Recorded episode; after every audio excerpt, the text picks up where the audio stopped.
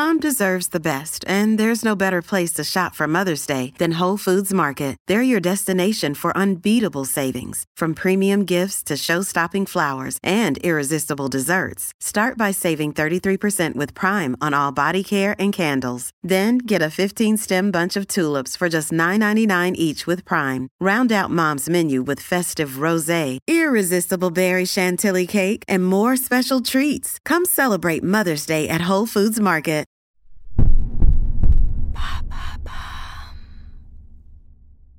Quelles sont les trois plantes sauvages utiles pour la peau? Merci d'avoir posé la question. Aloe vera, millepertuis, plantain, aspérule odorante. Au cours de nos randonnées d'été, nous rencontrons de nombreuses plantes dont certaines ont des propriétés médicinales connues depuis des siècles. Ce savoir tend à disparaître et paradoxalement, la phytothérapie, l'art de se soigner avec des plantes, connaît un regain d'intérêt ces dernières années. Ces plantes offrent souvent des combinaisons de principes actifs, mais on va s'intéresser aujourd'hui à celles dont les bienfaits sont appréciables pour la peau, car qui dit été dit exposition au soleil. L'ouvrage Plantes sauvages médicinales paru aux éditions Ulmer donne quelques conseils écologiques de bon sens avant de se lancer. Ne jamais ramasser les plantes protégées ou celles des réserves naturelles. Toujours laisser suffisamment de plantes sur le lieu de récolte. Cueillir seulement la partie de la plante nécessaire à son utilisation. Comment être sûr de bien les reconnaître? La plupart de ces plantes n'a pas d'effet secondaire et peu de contre-indications. Mais tu as raison, il faut être sûr de bien les reconnaître, car certaines se confondent, mais sont en réalité toxiques. Pour cela, on peut utiliser des applications de reconnaissance des plantes, comme PlanteNet ou iNaturalist. On a de la chance que cette plante soit là.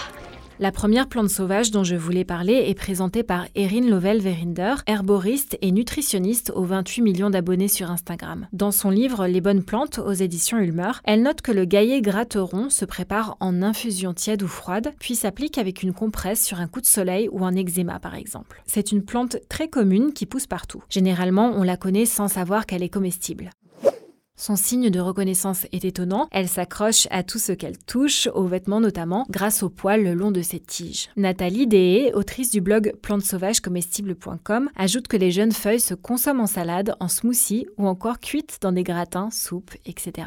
Quelle est la deuxième plante à connaître pour soigner sa peau? Stellaria media, plus courante sous le nom de mouron des oiseaux ou mouron blanc. Elle est reconnaissable par toutes ses petites fleurs blanches étoilées. C'est l'une des plantes sauvages médicinales les plus classiques et comme le gaillet gratteron, on peut aussi la manger. Le livre Les bonnes plantes précise qu'on peut la cuisiner en salade ou la cuire comme des épinards. Pour la peau, on l'utilise en onguent, en huile, en baume ou encore en cataplasme. Dans ce dernier cas, il faut réduire les feuilles, fleurs et tiges en pâte avec un peu d'eau chaude. On applique directement sur la peau, puis on recouvre d'un tissu en coton.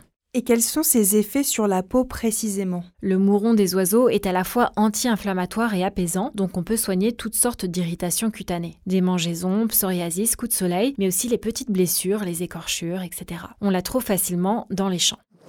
La troisième plante que j'ai choisie est le plantain. Il en existe plusieurs variétés, mais ses propriétés sont similaires. On trouve le plantain aussi bien dans les jardins que dans les prairies ou en lisière de forêt. Sophie Lacoste, journaliste et autrice du livre Plantes sauvages médicinales aux éditions Mosaïque Santé, précise qu'on peut l'utiliser pour soigner de petites blessures car elle stoppe l'écoulement du sang, lave les plaies et aide à la cicatrisation de la peau. Son application la plus connue est le fait de mâcher ou froisser une feuille qu'on viendra ensuite poser sans frotter sur une piqûre d'insecte et qui calmera les Maintenant, vous savez, un épisode écrit et réalisé par Émilie Drujon. Ce podcast est disponible sur toutes les plateformes audio et pour l'écouter sans publicité, rendez-vous sur la chaîne Bababam Plus d'Apple Podcast.